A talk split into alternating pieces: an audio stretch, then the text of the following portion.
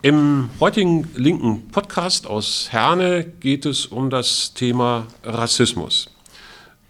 Mein Name ist Jürgen Klute. Ich sitze hier mit äh, Katja Hein und mit Tunkai Nasik. Euch beiden ganz herzlichen Dank fürs Kommen, dass ihr euch Zeit genommen habt für dieses Gespräch. Das Thema Rassismus ist in letzter Zeit intensiv diskutiert worden in Deutschland, aber auch in anderen Ländern. Ich benutze oft öffentliche Verkehrsmittel und ich habe selber ganz oft beobachtet, dass Menschen, die etwas weniger deutsch aussehen, als ich das tue, die vielleicht schwarze Haare haben, vielleicht schwarze Hautfarbe haben, dass die ganz oft von Polizeistreifen angesprochen werden und ihre Papiere vorzeigen müssen, weil man ihnen unterstellt, vermutlich, dass sie vielleicht keine Deutschen sind, vielleicht sich zu Unrecht hier aufhalten. Mir ist das, wie gesagt, noch nie passiert, weil ich von meinem Äußeren offenbar nicht in das Verhandlungsraster der deutschen Polizei falle. Meine erste Frage an euch beide ist, habt ihr eigene Erfahrungen und Beobachtungen zum Thema Rassismus gemacht? Und wenn ja, welche? Wer von euch mag anfangen? Katja, du? Ja, ja, also erstmal vielleicht nochmal zu meiner Person. Mein Name ist Katja Hein. Ähm, ich bin beruflich Sozialarbeiterin und arbeite auch in Flüchtlingsunterkünften, wo ich auch immer mal wieder ähm, Rassismus erlebe in den Behörden. Genau, ähm, ja, zu meiner Person auch an sich. Meine Mama kommt aus Madagaskar, also mein Erscheinungsbild ist vielleicht nicht gerade deutsch gelesen. Also ich habe Locken und ähm, eine dunklere Hautfarbe. Und ähm, genau, also ähm, ich selbst wurde nicht von Polizisten kontrolliert, ähm, aber ähm, immer wieder, wenn ich mit meinen Freunden rausgehe, ob es jetzt Clubs sind abends, wo wir nicht reinkommen können, also, ähm, also ich muss das tatsächlich immer erleben bei, äh, bei meinen Freunden, die eben aus ähm, also die eben auch eine dunklere Hautfarbe haben oder eben auch muslimisch aussehend sind, vielleicht auch gar keine Muslime sind, das hatte ich auch schon oft, ähm, die dann nicht in den Club reingekommen sind oder die kontrolliert worden sind. Also das habe ich schon immer wieder erlebt. Aber auch ähm, muss ich sagen, dass ich das auch bei meiner Mutter erlebt habe, die eben auch schwarz ist und ihr Erscheinungsbild auch immer wieder äh, im Einkaufsladen, ähm, wo sie dann, wo ihr dann gesagt wurde, dass sie ähm, stehlen würde, weil es gepiept hat. Und ähm, meine Mutter war total verdutzt und total wütend und hat dann auch aufgebracht gesagt, ähm, dass ich überhaupt nichts geklaut habe, dass sie auch äh, die Verkäuferin auch die Polizei rufen können. Also solche Dinge erlebe ich dann auch als Tochter mit und ähm, ja auch in der Schule. Also das ist auch immer wieder so, dass man trotz gleicher Noten nicht die gleichen Chancen hat. Ähm, also ähm, das hat mich im, in der Schule auch sehr geprägt, aber auch im Kindergarten, dass ich da keinen Kindergartenplatz so rechtzeitig bekommen habe, wo sich meine Eltern auch einsetzen mussten dafür. Okay. Ja, ich persönlich äh, wurde äh, einmal äh, tatsächlich äh, kontrolliert. Da äh, ich weiß nicht, wie lange das schon her ist. Äh, das äh, war mit diesem Bonner oder Kölner äh, Reisetasche-Bombe. Da wurde irgendwo auf der Bahnhof eine Reisetasche hinterlassen und da war eine Bombe drin oder so. Und danach gab es ja in Bahnhöfen sehr oft Kontrolle. Ich habe ja auch in Münster studiert unter anderem. Und da, als ich äh, von der Uni kam, äh, wollte ich ins Bahn einsteigen und da hat die Polizei, es waren wirklich sehr viele auf dem Bahnsteig, ich glaube, ich war aber der Einzige, der so äh, nicht äh, deutsch aussah.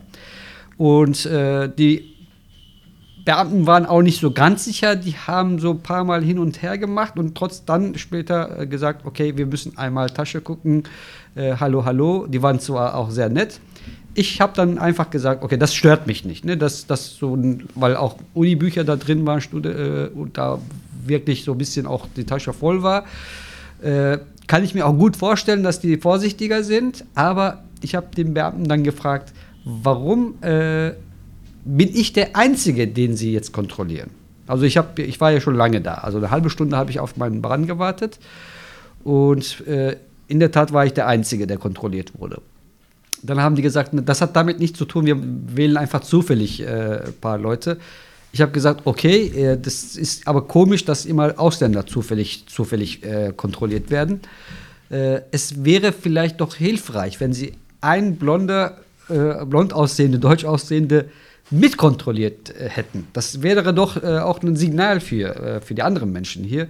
Nein, die haben sich entschuldigt, das wollten wir das nicht so, äh, dass es äh, rüberkommt. Es kommt aber so rüber. Ich habe das daraus auch keine große Sache gemacht, weil es gab einen Anlass, wo eine Kofferbombe irgendwo hinterlegt würde. Aber das ist, zeigt, wie unter unserem Bewusstsein jeder, der ausländisch aussieht, vielleicht auch muslimisch, und einen Koffer oder eine Tasche hat, direkt unter Generalverdacht. Man kann das auch natürlich anders formulieren und sagen, äh, das wäre äh, nur Vorsichtmaßnahmen. Aber es gibt, wir sehen, äh, Terroristen kommen nicht nur aus den islamischen Ländern, wir haben auch sehr viele deutsche Terroristen, die auch Menschen umbringen. Äh, daher passt das jetzt in der äh, Erklärung äh, eigentlich nicht hin.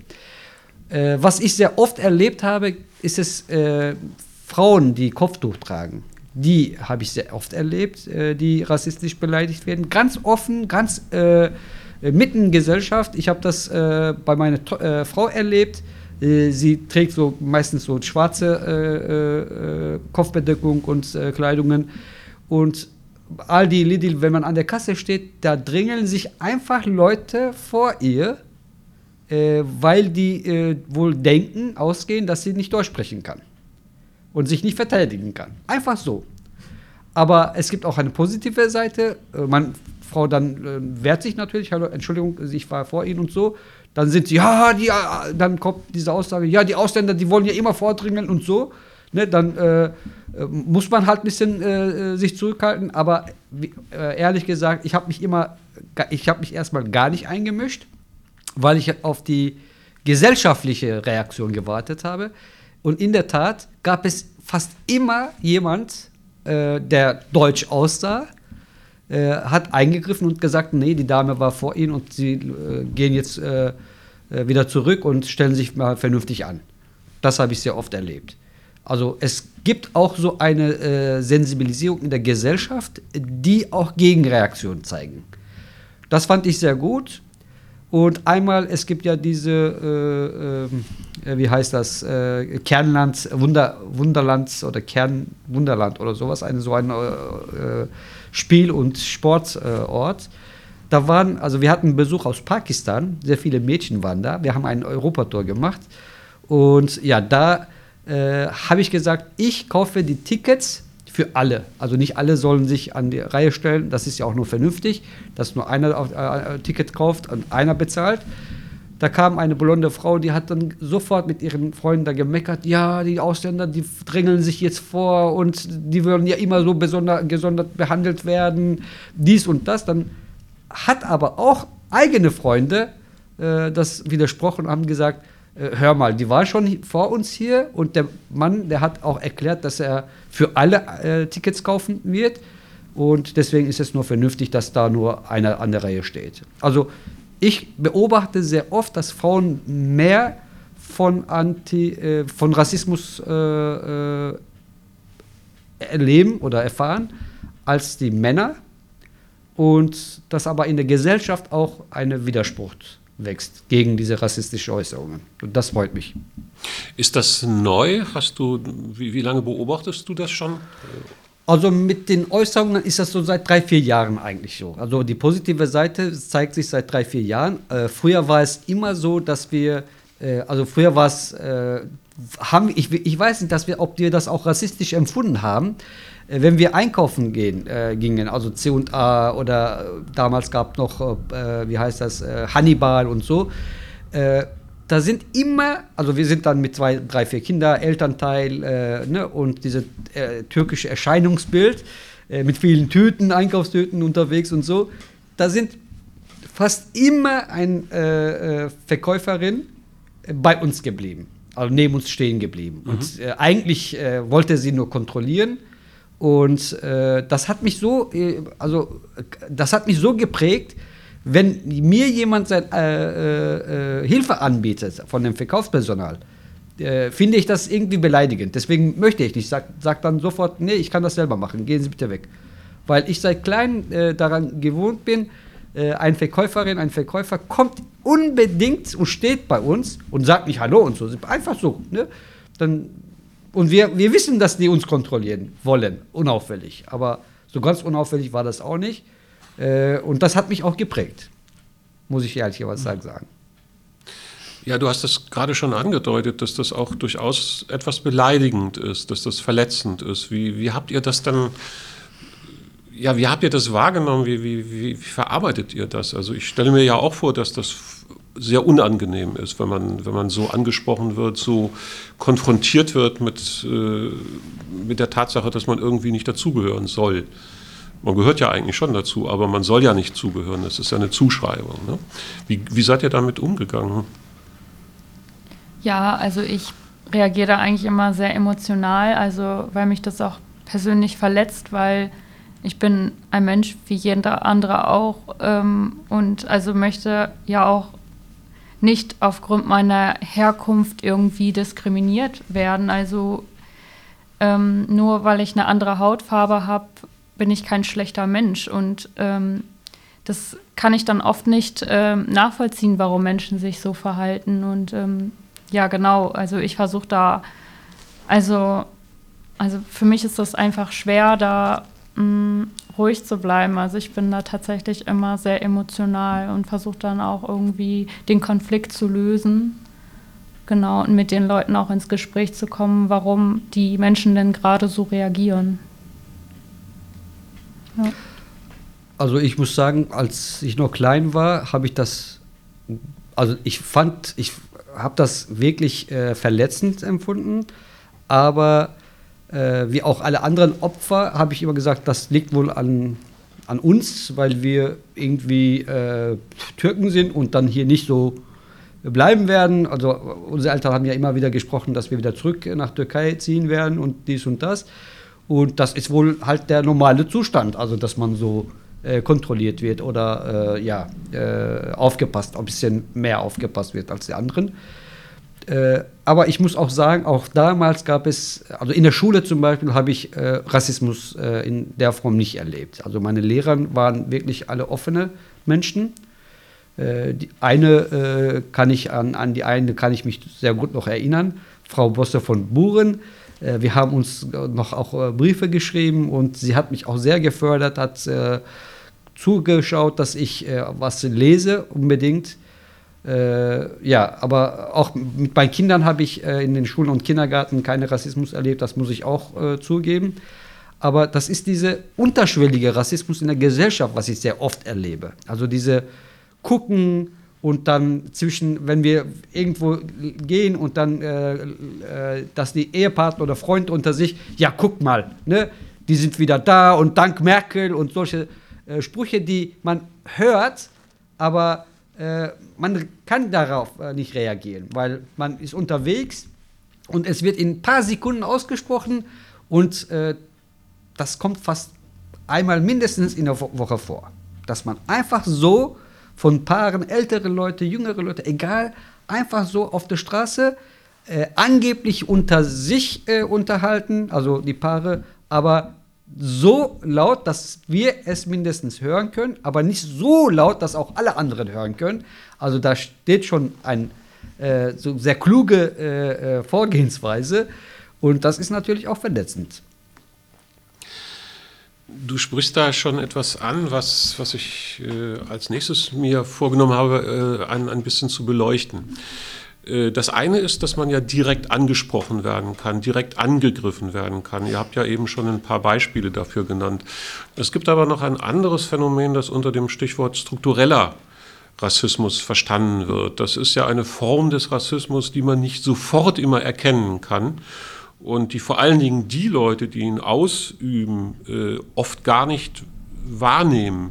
Es gibt sicherlich auch viele Leute dabei, die sind sich dessen nicht bewusst und würden das nicht tun, wenn sie sich dessen bewusst wären. Kenne ich von mir selber auch.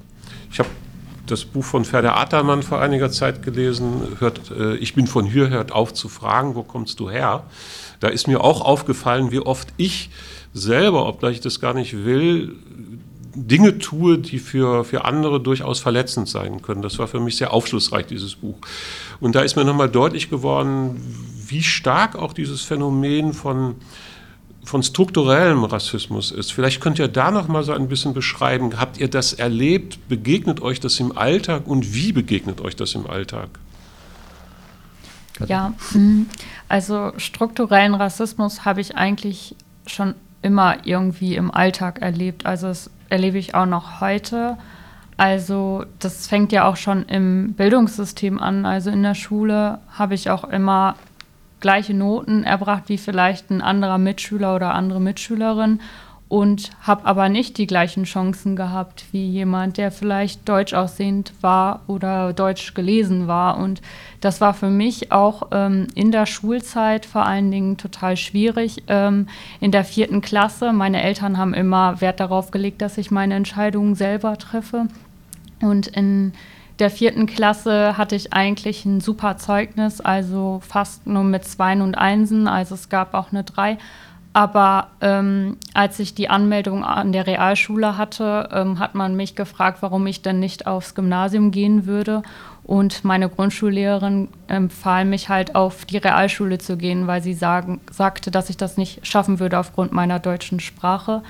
Und da habe ich eigentlich schon früh gemerkt, ich habe halt nicht die gleichen Chancen wie jemand, der ähm, deutsch aussehend ist oder deutsch ist. Und ähm, ja, das hat mich eigentlich schon immer irgendwie geprägt. In der Schulzeit habe ich immer irgendwie das Doppelte leisten müssen, um irgendwie an mein Ziel zu kommen. Also und ähm, genau, also ich musste viel längere Wege vielleicht gehen als manch anderer, aber ich habe trotzdem irgendwie mein Ziel erreicht, das, was ich wollte. Und ähm, genau. Ähm, und ja, auf dem Arbeitsmarkt, denke ich, ist es auch immer noch so. Also auch wenn man eine so gute Qualifikation hat, also glaube ich halt immer noch, dass Menschen mit schwarzer Hautfarbe oder aber auch Menschen mit Kopftuch nicht die gleichen Chancen haben.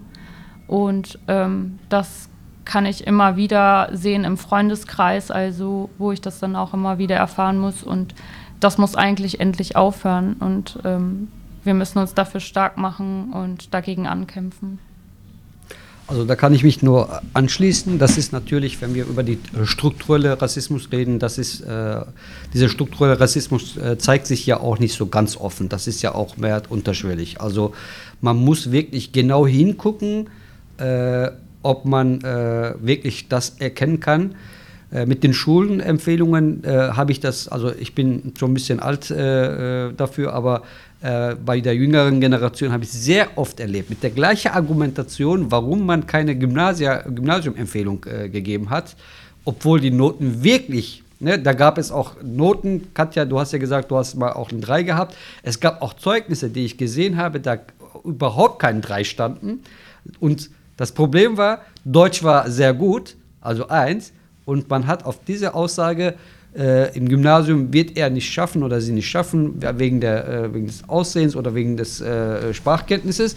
Und wenn man von der Gymnasium runterfällt, fällt man direkt in die Hauptschule rein. Und es ist besser, statt später in die Hauptschule zu gehen, auf die Hauptschule zu gehen, jetzt in die Realschule zu gehen. Das war die Argumentation. Mit vielen Lehrern habe ich das auch äh, äh, von vielen Lehrern habe ich das gehört und bei vielen Zeugnissen habe ich das auch gesehen.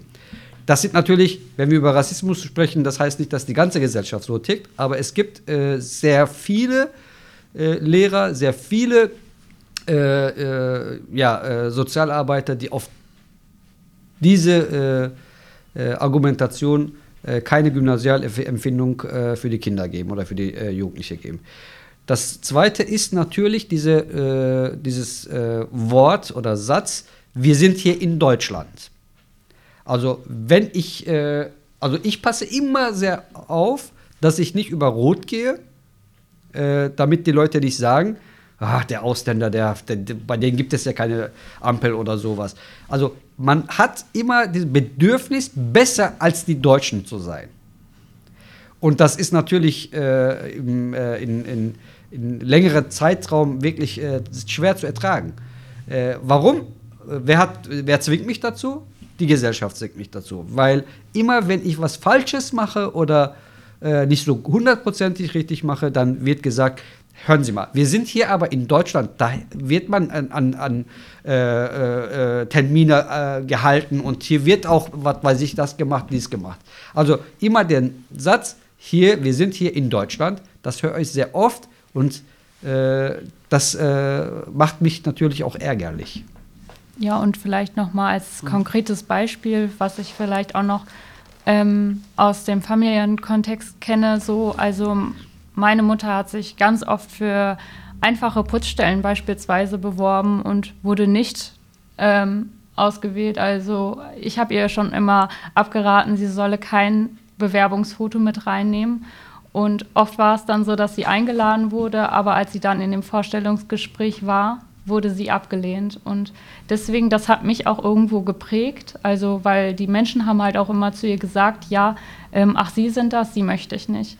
Und äh, mich hat das total geprägt und ich bin auch so jemand, also ich habe für mich die ähm, ja, Situation jetzt im Alltag, äh, ich mache das immer so, dass ich äh, auf der Bewerbung oder auf dem Lebenslauf kein Foto mit reinnehme, dass man mich eben nicht aufgrund des Erscheinungsbild halt äh, ausselektiert, sondern ähm, eben auf das, was ich bin und was ich kann. Und genau, ich, deswegen bin ich auch dafür, dass man irgendwie anonyme Bewerbungsfahren viel mehr vielleicht äh, fördert, ja. um eben nicht ähm, dann aussortiert zu werden. Aber ich denke, es wird trotzdem ein Problem geben, wenn es immer noch aufgrund der Hautfarbe oder aufgrund des Kopftuches immer noch ähm, gesagt wird, nee, wir nehmen sie nicht äh, ja. bei dem Bewerbungsgespräch. Das bringt mich zu der Frage Integration, zu dem Stichwort Integration. Ich selber, ich will das auch ganz deutlich sagen, finde diesen Begriff eigentlich einen faschistischen Begriff, äh, weil man kann sich nicht wirklich integrieren, dann, dann müsste man sich ja aufgeben. Mir hat einmal eine griechische Freundin gesagt, Integration heißt für mich, ich muss in mir eine griechische und eine deutsche Seele integrieren, damit ich nicht zerreiße. Das ist eine ganz andere Vorstellung von Integration. Aber das, was ihr gesagt habt, das klingt natürlich alles äh, nach, nach Integration. Vielleicht könnt ihr da noch mal aus eurer Perspektive sagen, wie reagiert ihr auf diesen Begriff äh, Integration? Weil das ja immer wieder gefordert wird, auch aus der Politik. Man muss sich integrieren, man braucht eine deutsche Leitkultur. Also ich selber habe da eine ganz große Distanz. Ich will keine deutsche Leitkultur, ich will das hier auch ganz klar sagen. Ich bin froh, dass wir das äh, vielleicht durch Zuwanderung ein bisschen hinter uns lassen können deutsche Leitkultur hat eben sehr viel auch mit dem Faschismus zu tun und, und äh, mit der preußischen Tradition. Es ist ja nicht nur eine zwölfjährige Phase gewesen, das ist ja eine sehr lange Phase von Rassismus gewesen, die um 1800 angefangen hat. Also wenn man das alles unter deutscher Leitkultur subsumiert, das würde ich auch einfach ganz offen sagen, ich möchte diese Leitkultur nicht, ich identifiziere mich nicht damit. Aber ihr seid da immer mit konfrontiert, denke ich. Wie, wie geht ihr damit um? Was, löst das in euch aus, wenn ihr das hört? Deutsche Leitkultur oder Integration? Also, Katja? Ja. Äh, ich kenne niemanden, der mir die deutsche Leitkultur in punktuell erklären konnte. Ich habe gesagt, okay, ich möchte die deutsche Leitkultur als Vorbild äh, machen und mein, an die Gemeindemitglieder und Kinder- und Jugendarbeit integrieren. Was ist die deutsche Leitkultur? Niemand bisher konnte mir die deutsche Leitkultur erklären. Ist es die Religionsfreiheit? Das ist nicht die deutsche Leitkultur. Das ist seit 70 Jahren erst so, wenn überhaupt. Ist es die Medienfreiheit? Das ist auch seit 70 Jahren so. Das ist, kein, das ist nicht die deutsche Leitkultur, das ist die Grundgesetzkultur, was wir haben. Das, da, dafür bin ich auch da, dafür stehe ich auch ein. Was ist die deutsche Leitkultur? Wir geben uns die Hände Nein, die Jugendlichen geben sich nicht die Hände. Auch die deutschen Jugendlichen äh, rüsten sich jetzt anders. Und das auch, kann auch nicht die deutsche Leitkultur sagen. Was ist die deutsche Leitkultur? Ist Weißbier und Weißwurst ähm, früh morgen um 10 Uhr, wie die Bayern das machen, äh, essen und äh, trinken? Nee, in Ruhrgebiet gibt es den nicht. Das kann nicht die deutsche Leitkultur sein. Ich habe bisher niemand gesehen, der mir die deutsche Leitkultur äh, erklären konnte oder einfach sagen konnte, das ist die Leute, deutsche Leitkultur.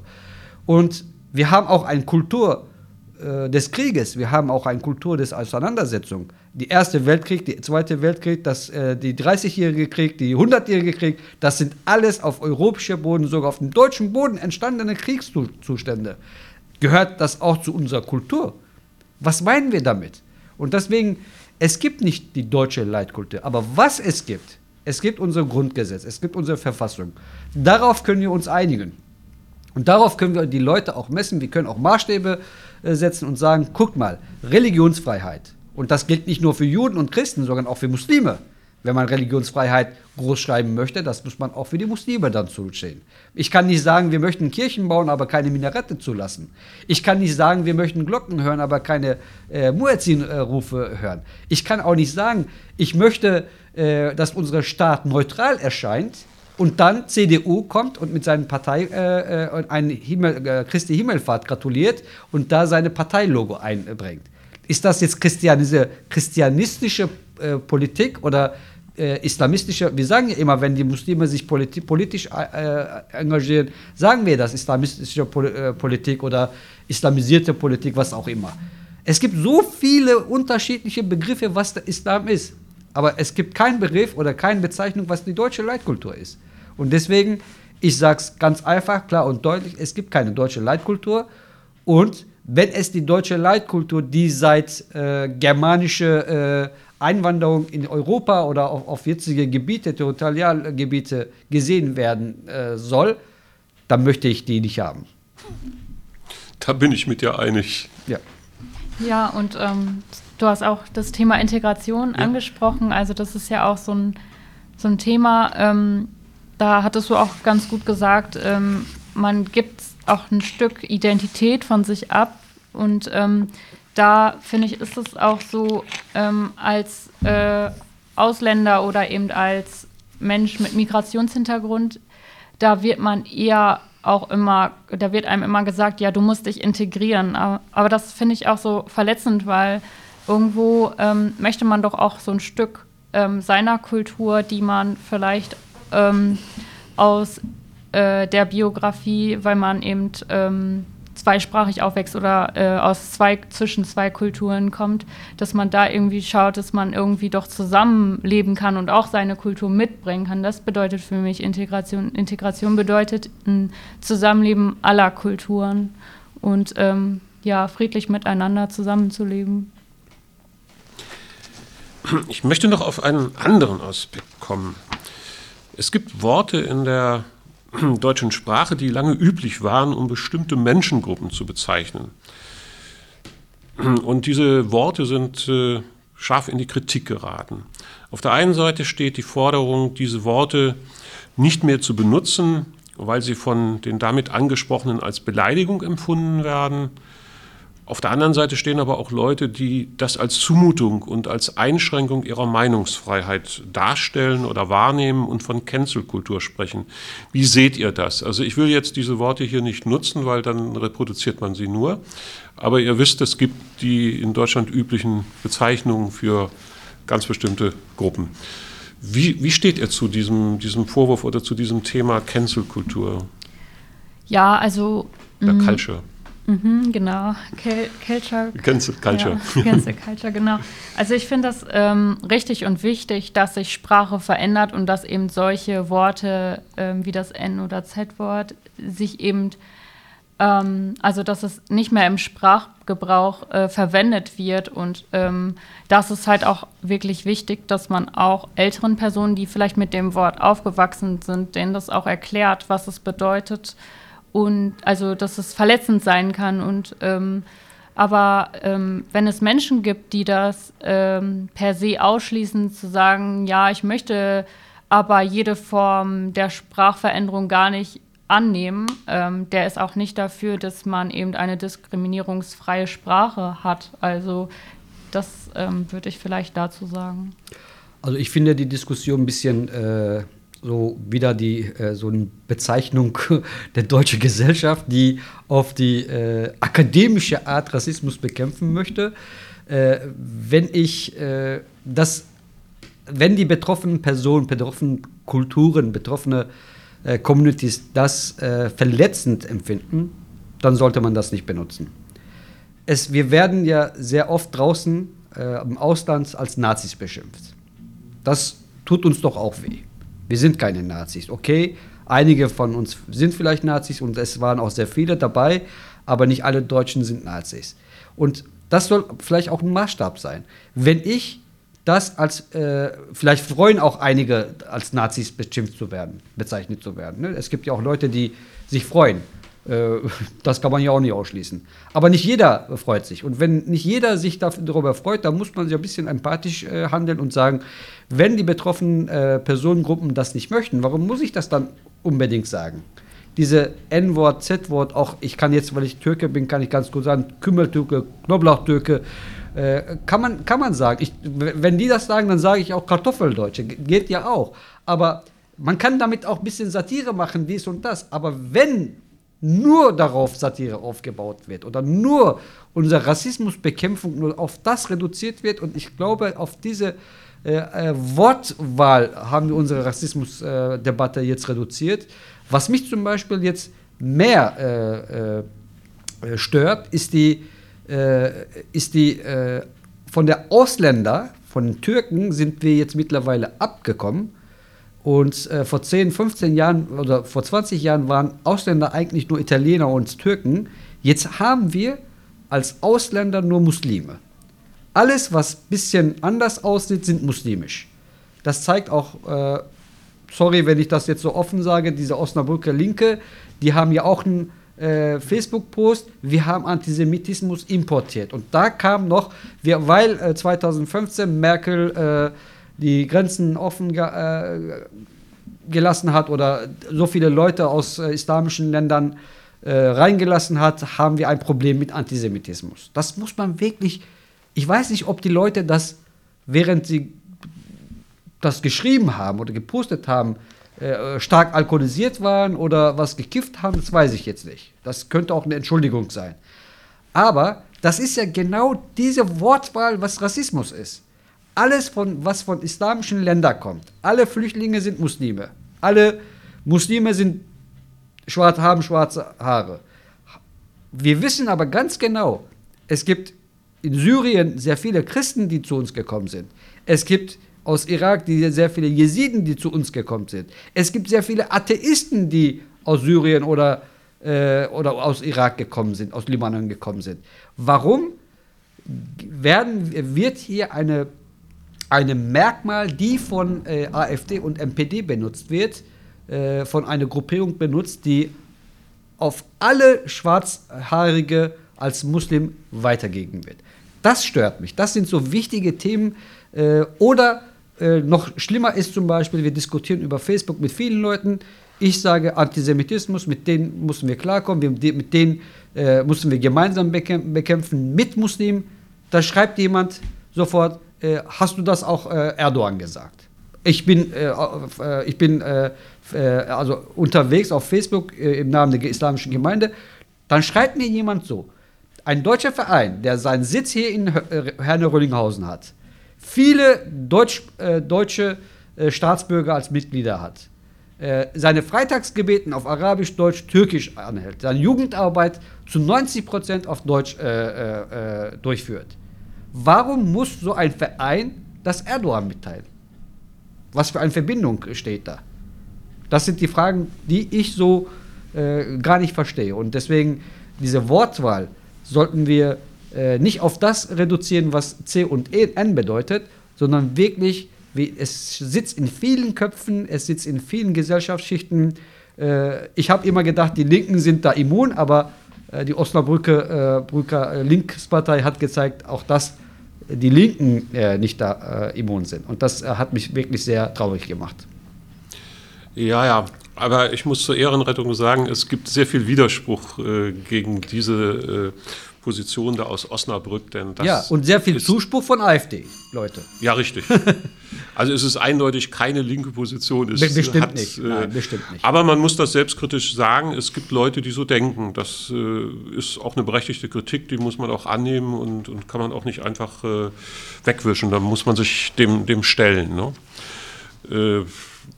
Und wenn man schon aus einer Gesellschaft kommt, die sechs Millionen Juden ermordet hat, äh, dann auf die Idee zu kommen, dass Antisemitismus importiert sei, äh, also da muss man schon intellektuell einen ziemlichen Tiefflug machen. Ja. Ne? Und importiert ist ja für Waren und Sachen eigentlich. Man äh, importiert ja, keine Menschen. Natürlich. Wie menschenverachtend dieser Begriff ja. ist, äh, darüber möchte ich überhaupt nicht mehr Nein, das, das, ist völlig richtig, stimme ich dir völlig zu.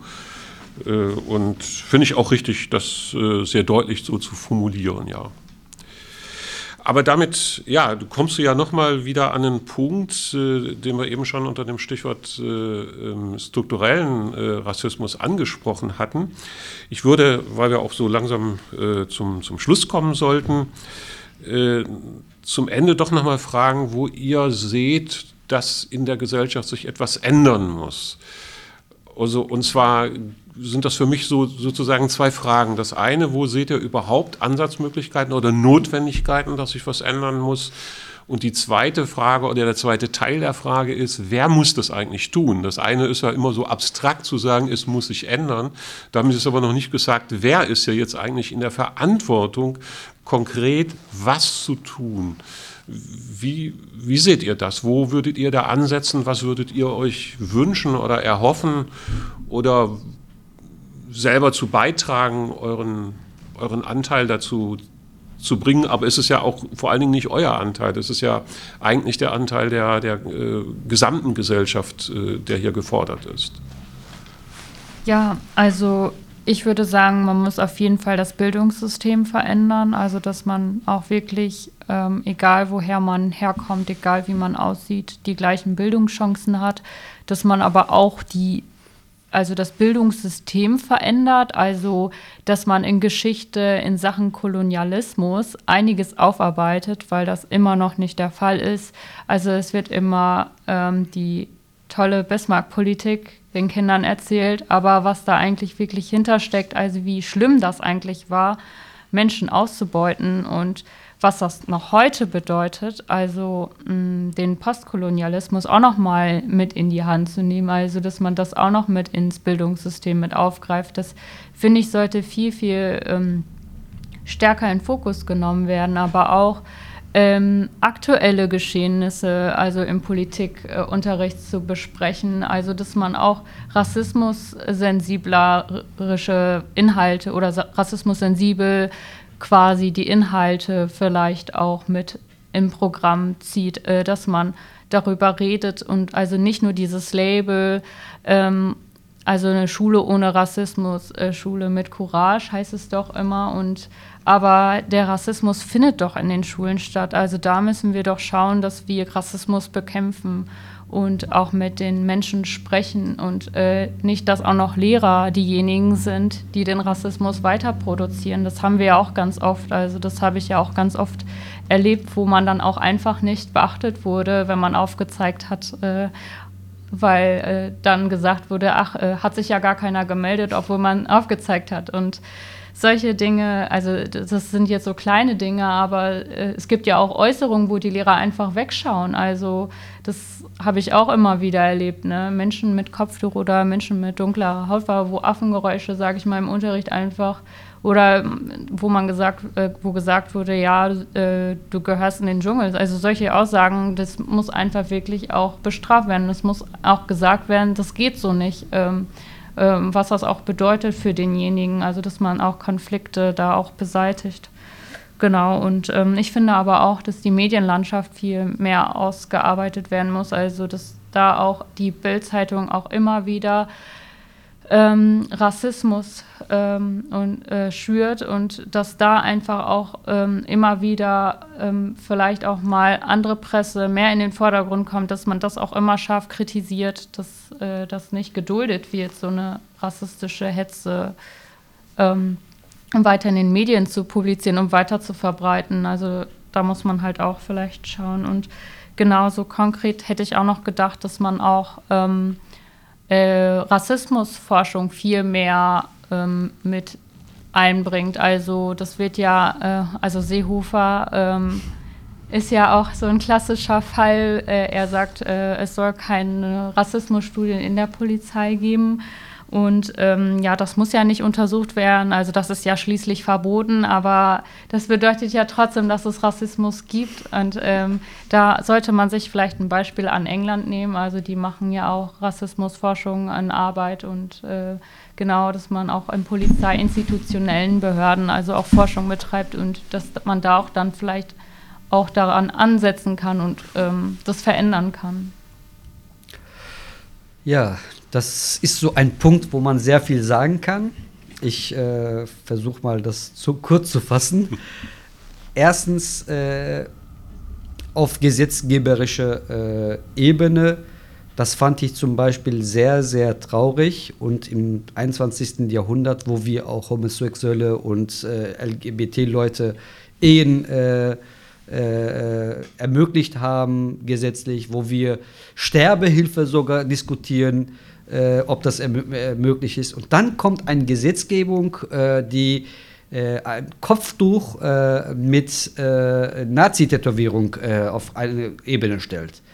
Wenn wir nicht aufhören, Politik zu machen, die Muslime dämonisieren, die Muslime als böse darzustellen, die Muslime unsere Staatsfrieden zerstören wollen, darzustellen, dann wird auch Rassismus nicht aufhören. Das ist klar und deutlich. Wir haben England, wir haben äh, Kanada. Da gibt es äh, Richter, die äh, Kopftuch tragen. Da gibt es Polizeibeamte, die Kopftuch tragen. Und niemand sieht sich äh, irgendwie seine Leitkultur oder seine Gesellschaft in Gefahr. Und wir müssen auch hier in Deutschland, wenn wir, wenn wir möchten, dass unsere Kinder nicht, nicht rassistisch aufwachsen, dann müssen wir auch zeigen, dass Kopftuch oder Kippa oder auch von mir aus auch äh, äh, Kreuz in die Gesellschaft gehört. Unsere Beamten, unser Staat soll die gesellschaftliche äh, Schichten ja abbilden. Unsere Gesellschaft existiert ja nicht neutral. Unsere Gesellschaft soll, ist ja vielfältig. Unsere Gesellschaft ist ja bunt. Und wenn ich sage, das passt nicht in den Beamtenstatus, dann dämonisiere ich bestimmte Gruppen. Und das geht gar nicht. Und so bekämpft man Rassismus auf gar keinen Fall. Das ist der erste Punkt. Und zweiter Punkt, vielleicht sollte man an den Unis anfangen, Lehrer Pflicht, äh, als Pflichtveranstaltung einmal mindestens ein Schichttempel, ein Moschee und ein, eine Synagoge, äh, von mir auch eine Kirche. Ne? Nicht alle Lehrer sind ja Christen, die unbedingt eine Kirche von ihnen gesehen haben. Einmal Besuch, eine Pflichtveranstaltung und das soll auch nicht so einfach eine Veranstaltung sein, sondern vielleicht so auf, ein paar Monaten verteilt. Äh, darüber sollte man vielleicht auch was berichten. Das sollte auf jeden Fall auch in unsere äh, äh Lehr, äh, äh, ja, äh, Projekt einfließen. Und zwar, drittens, es sollte auf jeden Fall auch so ein Ausflug in die jüdische Gemeinde, in die islamische Gemeinde oder Schichtgemeinde, egal welche Gemeinde, wo man was äh, konzentriert finden kann, äh, mit Kindergarten und äh, Schulgruppen auf jeden Fall besuchen. Wenn wir von Rassismus reden, dann heißt es ja nicht, dass nur die Mehrheitsgesellschaft rassistisch äh, sich verhält. Es, auch, auch Minderheiten, auch Muslime, auch Türken, auch Kurden, auch Jesiden können rassistische Verhalten zeigen. Und wenn wir das gemeinsam bekämpfen möchten, dann müssen wir ansetzen, dass ein Muslim einmal in seinem Leben Synagogen von innen gesehen zu haben. Wir müssen dann gucken, dass ein Christ eine Moschee mindestens von innen äh, gesehen zu haben. Das sind so wichtige und mehr äh, Begegnungen schaffen, mehr äh, mit den Jugendlichen zusammenkommen und äh, manche Themen auch ganz offen ansprechen in der Schule. Wenn ich wenn ich für einen, äh, wenn ich äh, für einen Terroranschlag von Islamisten ausgeübt wird, äh, eine Schweigeminute äh, einhalte, aber wenn ein Moschee angegriffen wird, keine Schweigeminute, dann mache ich den Leuten zum Rassisten. Dann wird der Jugendliche sagen, ich hasse Deutschland, ich hasse äh, Christen, ich hasse Juden. Wir sollten diese Argumentation von denen wegnehmen, weil die Salafisten oder auch extreme Gruppen, die sind ja nicht im Schlaf, die arbeiten ja auch, die zeigen diese Bilder. Guck mal, in euren Schulen passiert sowas, aber ihr macht Schweigeminute für nur sowas.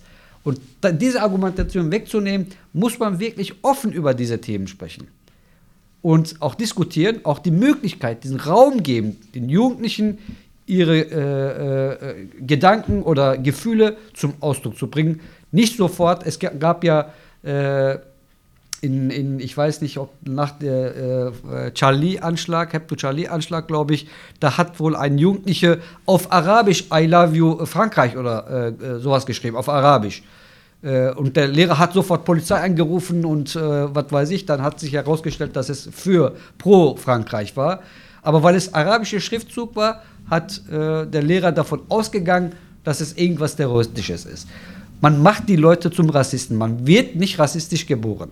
Und mit unserem äh, Schulsystem ist es leider nicht so, dass wir äh, äh, die Menschen mitnehmen. Das ist der dritte Punkt. Und der vierte Punkt, auch die Muslime oder Minderheiten äh, äh, müssen ihre Hausaufgaben gut machen.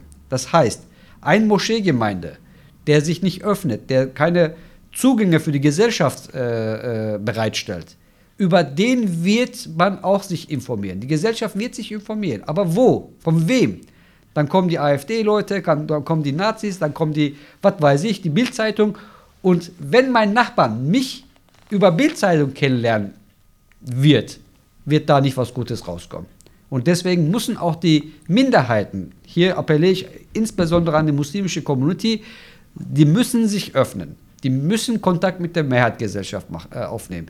Die müssen äh, auch für die Gesellschaft, die machen sehr viel, keine Frage. Aber dieser islamische Grundsatz, wenn deine rechte Hand was tut, soll der linke Hand davon nichts erfahren, das funktioniert in Europa nicht, das funktioniert in Deutschland nicht. Tu Gutes und sprich davon, darüber, das geht hier in Deutschland.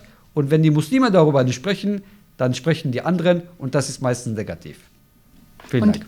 Vielleicht auch dazu noch, ähm, also ist es vielleicht auch wichtig, dass die Politik handelt. Also ich meine, ähm, dass die Politik auch sich für die Minderheiten einsetzt in der Gesellschaft, für eine Gleichberechtigung in der Gesellschaft. Das heißt auch, dass die Menschen, die in Hanau ähm, zu Tode gekommen sind, weil sie von einem ähm, Nazi ermordet worden sind, einfach überhaupt immer noch keine Möglichkeit haben. Also die Grünen haben ja jetzt dafür gestimmt, die NSU-Akten nicht freizugeben. Und das ist ja auch ein Versagen der grünen Politik. Und ja. da muss man auch sagen, die ganzen Menschen, die Familienangehörigen und alle zusammen äh, müssen jetzt darunter leiden, also dass sie immer noch nicht äh, damit, also dass sie mit dem Tod klarkommen müssen, aber immer noch keine Aufklärung haben. Und da müssen wir doch auch immer noch als politische Akteure auch mitwirken, also und uns dafür stark machen, dass wir eine gleichberechtigte Gesellschaft haben ohne Rassismus, dass eben auch in solche Vorfälle nicht nochmal vorfallen und äh, nicht gesagt wird, ja, äh, es war nur ein, ein, äh, ein Einzelfall. Es war eben kein Einzelfall, es war ein äh, Faschist, der die Menschen einfach getötet hat. Du hast einen sehr wichtigen Punkt äh, angesprochen, äh, Katja. Also ich kann, mir nur, ich kann mich nur anschließen. Äh, es ist, äh, glaube ich, nur in Deutschland, äh, dass sehr viele Fälle nur Einzelfälle darstellen. Also ich verstehe unter Einzelfall, es gab so eine Ausschreitung, der wirklich einmalig war in der Geschichte, in unserer tausendjährigen Geschichte. Es ist aber nicht so. NSU war nicht einmalig. Es gibt nur sogar, die bezeichnen sich NSU 2.0. Also die gehen davon aus, die Täter gehen schon davon aus, dass es kein Einzelfall war. Und wenn wir das bei jeder Anschlag, bei jeder äh, Ausschreitung, bei jedem Fehlverhalten das als Einzelfall abstempeln, äh, das, das, ist die, das, das ist die Vorgehensweise, was die katholische Kirche mit, mit, mit dem Kindesmissbrauch macht. Es wird so viel Vertrauen also die katholische Kirche macht ja sehr viel in Deutschland, das muss man zugeben. Die machen sehr viel Sozialarbeit, Jugendarbeit, dies und das. Ohne die katholische Kirche oder evangelische Kirche wäre Deutschland nicht so sozial, wie es jetzt ist. Aber wenn ich diese gesamte Institution mit einem falschen äh, äh, Schutzmechanismus äh, in, äh, beschützen möchte, indem ich alles äh, verneine, indem ich alles abstreite, was im Kindesmissbrauch. Die Leute sind ja nicht dumm, die sagen dann, okay, dann bin ich nicht mehr katholisch, dann bin ich, gehöre ich nicht zu dieser Kirche. Ich finanziere doch die äh, paar äh, äh, Leute, die sexuelle Neigung zu, an Kinder haben, finanziere ich ja nicht mit. Und das genau passiert jetzt mit unserem Staat. Wir versuchen unsere Polizei zu schützen, wir versuchen unsere Militär zu schützen, Beamtenstatus zu schützen indem wir alles abstreiten. Und das macht diese Institution eigentlich kaputt. Und das ist eine Gefahr für die ganze Demokratie, äh, weil viele Menschen dann sich nicht mehr an die Demokratie, sondern an die äh, bestimmten anderen Gruppen, Ideologien äh, äh, Nähe finden. Wir sehen, die Leute, die von der katholischen Kirche, es wird ja immer weniger, die Mitgliederzahl, auch bei der evangelischen Kirche, aber bei den äh, sehr radikalen freien Kirchen werden die Mitgliederzahlen ja immer mehr. Und das wird auch bei uns äh, in äh, Politik passieren, das wird auch in unserem Staatssektor äh, passieren und das wird auch in der Gesellschaft passieren. Und das dürfen wir nicht zulassen. Ja, ich fand das eine sehr spannende Runde mit äh, euch beiden. Äh, ich fand es auch gut, dass ihr nochmal angesprochen habt, es gibt politische Notwendigkeiten. Es muss auf gesetzlicher Ebene einiges gemacht werden. Die Behörden müssen auch in ihrem praktischen Handeln äh, anders agieren. Also die ganze Frage der Leugnung von, von strukturellem Rassismus ist ja nicht nur eine Frage der Gesetzgebung, sondern auch eine Frage der, der Praxis. Und das andere, was äh, du nochmal angesprochen hast, Dunkai, äh, es gibt eben auch Möglichkeiten und auch Notwendigkeiten in der Alltagspraxis zwischen den verschiedenen Communities etwas zu tun. Sie müssen sich öffnen. Ich glaube, dass das auch ein ganz wichtiger Punkt ist, sich gegenseitig kennenzulernen. Wenn man sich kennt, dann äh, geht man einfach anders miteinander um, als wenn man nur übereinander redet. Insofern gibt es, glaube ich, ganz viele Handlungsebenen und ich äh, denke, dass das, was ihr so aus eurer Erfahrung erzählt habt, dass das durchaus eine gute Motivation sein kann, sich einfach mehr zu öffnen, um einfach eine friedlichere und bessere Gesellschaft äh, ja. zu schaffen, als wir sie im Augenblick haben. Ich glaube, wir haben das dringend nötig. Auf jeden Fall. Goethe hat es ja auch auf den Punkt gebracht. Wer sich und andere kennt, wird auch hier erkennen, Orient und Occident sind nicht mehr zu trennen. Wer genau. das in unserer Gesellschaft versucht zu trennen, der sollte verlieren und dafür müssen wir uns einsetzen. Ja, und äh, danke nochmal für die Einladung. Ich finde es eigentlich auch gerade wichtig, dass du ähm, hier das eingeführt hast ähm, mit dem Podcast, weil das ist ja auch eine Form, den Menschen eine Stimme zu geben, die Rassismus betroffen sind und auch ähm, zu verstehen, wie es den Menschen geht und auch gemeinsam vielleicht zu handeln und ähm, durch Massenproteste vielleicht auch ähm, aktiv was zu bewegen. Danke. Okay, danke. Ja, also ich danke euch beiden ganz herzlich nochmal und äh, ja, vielleicht äh, haben wir eine Möglichkeit nochmal in ein, zwei Jahren darüber zu reden, was sich weiterentwickelt hat, ob sich etwas weiterentwickelt hat. Jedenfalls denke ich, sind die, die wir hier sitzen, ja alle daran aktiv und beteiligt und hoffen, dass wir da etwas bewegen können. Ja. Also ganz herzlichen Dank. Danke für die Einladung. Danke auch. Und tschüss. Tschüss. tschüss.